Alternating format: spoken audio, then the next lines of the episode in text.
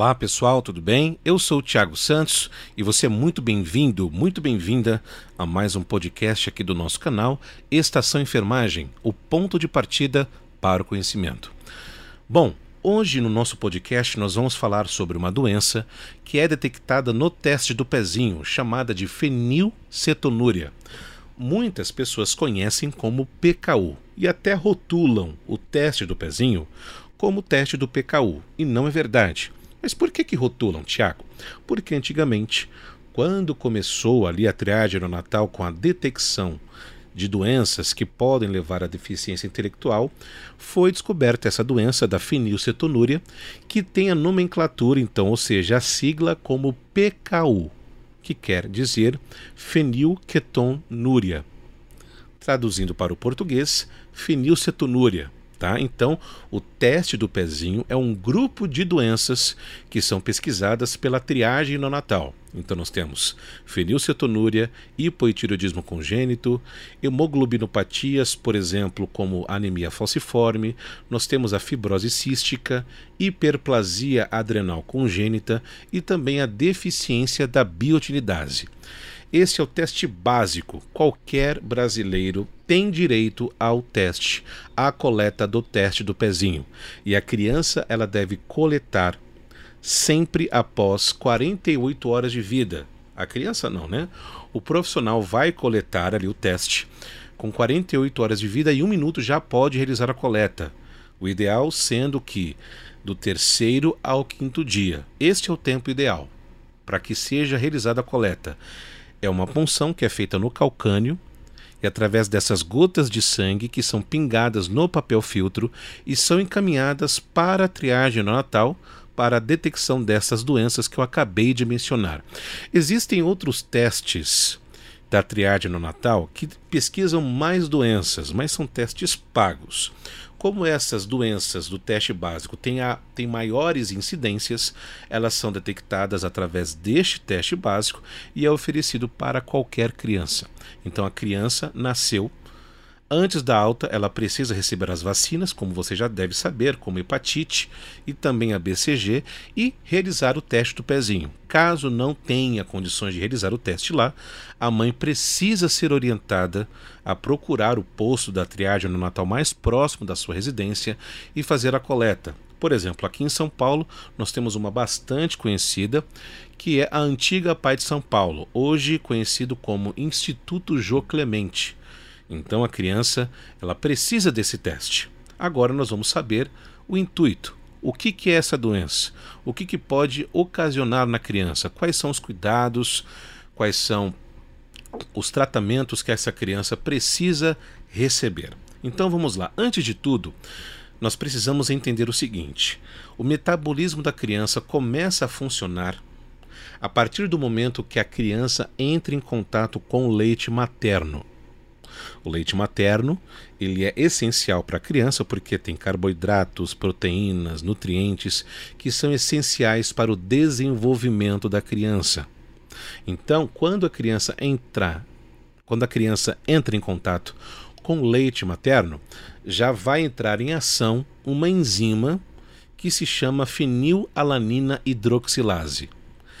Esta enzima, a enzima, só para você ter ideia do que, que ela faz, ela acelera o metabolismo do nosso organismo, ok? Então, esta enzima, que se chama fenilalanina hidroxilase, ela tem a função de quebrar a fenilalanina e transformar em tirosina.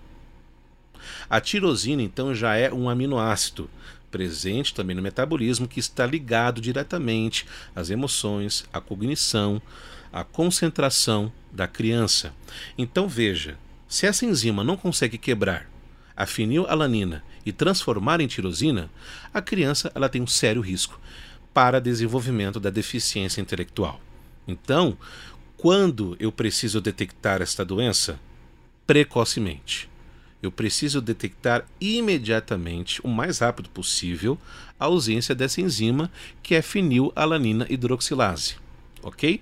Então é isto que acontece. A criança ela entra em contato com o leite materno e através do teste do pezinho é detectada a ausência desta enzima, que pode levar a criança à deficiência intelectual.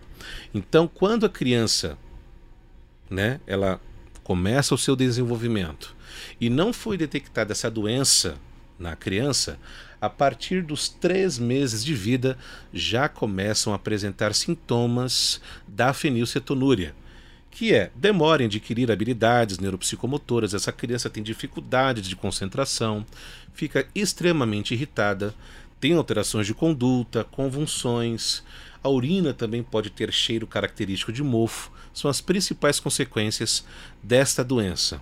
Agora, quando a criança faz o teste, é identificado pelo teste do pezinho, essa mãe é convocada para a triagem no Natal, para ter então ali consulta com a equipe multidisciplinar através dos pediatras e especialistas para poder ter o tratamento para sua criança não desenvolver a deficiência intelectual, não piorar a qualidade de vida da criança. Porque a grande questão é que ela não pode ter contato com alimentos que possuem fenilalanina. Por quê? não tem a enzima fenilalanina hidroxilase para quebrar a fenilalanina em tirosina. Então, a mãe já é convocada para triagem no Natal, tem ali informações sobre a doença completa, com palestras, exemplos. Também já vai ter ali uma introdução de dieta restrita para essa criança. Existem vários tipos de alimentos que ela não pode ingerir precisa ter um controle laboratorial constante. Essa mãe periodicamente precisa levar a criança para controle laboratorial para saber o nível né, de fenilalanina no sangue. Também ali a triagem neonatal acompanha o desenvolvimento desta criança e, claro, suporte para a família, para que principalmente tenha adesão ao tratamento. É super importante para que a criança tenha esta adesão. E é preciso que a mãe, além de tudo isso, tenha essa maturidade, tenha essa consciência de que a criança ela precisa ter adesão ao tratamento. E depende muito dela também, porque não é o mesmo tipo de alimento que ela vai se alimentar, ou com outras crianças que podem ser irmãos desta, que têm alimentação diferente. Então veja, eu sei que você não está vendo, mas olha só o grupo de alimentos que são proibidos para a criança que tem o PKU: carne bovina, frango, porco, peixes, linguiça, salsicha, ovos, queijo, leite, iogurte, bolo, doces, bombom, chocolate, sorvete, farinha, aveia, bolachas, pão, salgadinho, pipoca, milho, nozes, amendoim, feijão, lentilha, ervilha, soja e grão de bico em hipótese nenhuma a criança pode entrar em contato com esses alimentos. Aí você fala: caramba, Tiago, e aí? O que, que faz? Né? Existem então os alimentos livres que ela pode entrar em contato, como café, chá, açúcar refinado, geleia, mel puro, goiabada em lata, pó para milkshake, sagu, água, limão, óleo, vinagre, sal, pimenta, mostarda, goma para tapioca, polvilho, groselha refrigerante, algodão doce, bala de frutas sem gelatina e sem leite, picolé de frutas também sem gelatina e sem leite, e também pirulito sem gelatina e sem leite. E você fala, nossa, mas que dieta é esta, né? Claro que aqui é a maioria dos alimentos livres, né? E eles têm, na verdade, ali algumas transformações que podem ser feitas, algumas associações. Para isto, sendo que não é fácil, né? Além de todo o controle emocional, de toda a psicologia que é feita ali na cabeça da mãe, dos pais, para que tenham adesão ao tratamento, a Pai de São Paulo ajuda também com uma cozinha especial, que é, que foi na verdade é, fundada para desenvolver produtos, alimentos para essas crianças que não possuem fenilalanina, ou seja, que, ou seja, que tem baixo teor. Esses alimentos que nós mencionamos que não têm, aliás, que as crianças podem ingerir, elas também têm fenil, mas não em grande quantidade. Então, mesmo assim, a criança ela pode comer, mas em uma quantidade que seja prescrita pelo médico. Tá? Então esses alimentos são controlados e algum destes alimentos, algumas dessas receitas são feitas nessa cozinha especial que nós temos na Pai de São Paulo. Então, por exemplo, verduras, legumes, frutas são alimentos que podem ser ingeridos. Há alguns alimentos industrializados, nós temos uma farinha especial com baixo teor de fenilalanina, como podem fazer massas como macarrão especial, por exemplo. Essa mãe recebe tabelas nutricionais, né? Com a quantificação da fenil nos alimentos. É imprescindível que ela saiba fazer essa medição. Né? E também, claro, como várias mães que já têm crianças que passam em tratamento contínuo na Pai de São Paulo, essas próprias mães já desenvolveram é, receitas específicas para que ajude essas mães de primeira viagem a produzir alimentos que podem ser ingeridos pelas suas crianças, ok? Para um bom prognóstico, é essencial que a doença seja detectada precocemente. Então, se você é profissional da área da saúde, o nosso conselho para você é: faça a coleta após 48 horas e 1 minuto. Preencha todas as bordas do papel filtro.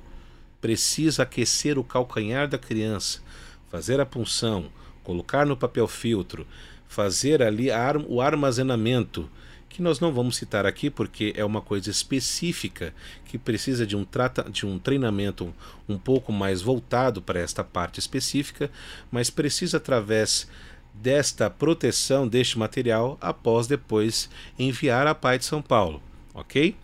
E a mãe precisa também ter essa consciência que a criança precisa realizar a coleta. Né? E o ideal, repetindo aqui, é após 48 horas do nascimento, ou seja, quando a criança entrou em contato já com o leite materno, para saber se ela tem ou não aquela enzima que nós citamos, que é a enzima fenilalanina hidroxilase, que vai transformar a fenilalanina presente no leite materno em tirosina, para ajudar no metabolismo da criança, ok? Agora, só para encerrar aqui, é uma questão importante também para você que, era da área que é da área da enfermagem, você que é médico também, nós temos orientação para essas crianças que são prematuras. Crianças que, por exemplo, estão em unidade de terapia intensiva neonatal. Não é possível coletar quando a criança está em jejum, ou com soro ou glicose, porque não tem enzima presente. Ela precisa então coletar com a ingestão da nutrição parenteral. Então a dosagem, né, que pelo menos nós temos aqui nos nossos registros, se tiver alguma atualização nós podemos trazer para você depois, mas a atualização que nós temos até hoje é 2 gramas por quilo por dia de ingestão da proteína em pelo menos 24 horas iniciais. Aí depois essa criança ela pode fazer a coleta do teste do pezinho. O ideal, no mais tardar, porque essas crianças às vezes não entram em contato após 48 horas, né? Mas pelo menos até 28 dias é ideal que essa criança faça a coleta no papel filtro, porque senão depois vai ter que ser coletada em coleta laboratorial, aliás, através de coleta venosa, ok? Então, esta é a doença que nós apresentamos para você. Espero que você tenha gostado do assunto. Falamos aqui de uma maneira rápida, mas eficaz as principais consequências, o que a mãe deve fazer, quais são os cuidados específicos, mas tudo com mais rigor de detalhes você vai saber na triagem no Natal. Então, criou, aliás, a criança nasceu dentro desse tempo. Verifique se o hospital vai fazer a coleta, se não, leve essa criança na triagem no Natal neste tempo do terceiro ao quinto dia para realizar a coleta. E você que é profissional da área da saúde, absorva essas informações, passe para o seu público e também aprimore a técnica para fazer a coleta e assim ajudar essas crianças que precisam da coleta da fenilcetonúria e também das outras doenças do teste do pezinho. Eu vou ficando por aqui. Se você gostou deste áudio, não se esqueça de compartilhar a nossa playlist. Ela você pode escutar em qualquer plataforma digital, como Spotify, que nós temos aqui essa parceria. Não precisa você pagar absolutamente nada se você quiser baixar o aplicativo, porque quando ele não é pago, tem propagandas, muitas pessoas têm ali um pouco de impaciência, mas faça-lhe adesão se você quiser, não é muito caro, mas tem acesso a todo o nosso conteúdo, a todas as nossas playlists que nós vamos deixar ali para você, para que você tenha mais conhecimento aqui através do nosso podcast. Então vou ficando por aqui, hein? Volto com você em outro áudio aqui com o nosso podcast do Estação Enfermagem. Um grande abraço para você e até a próxima.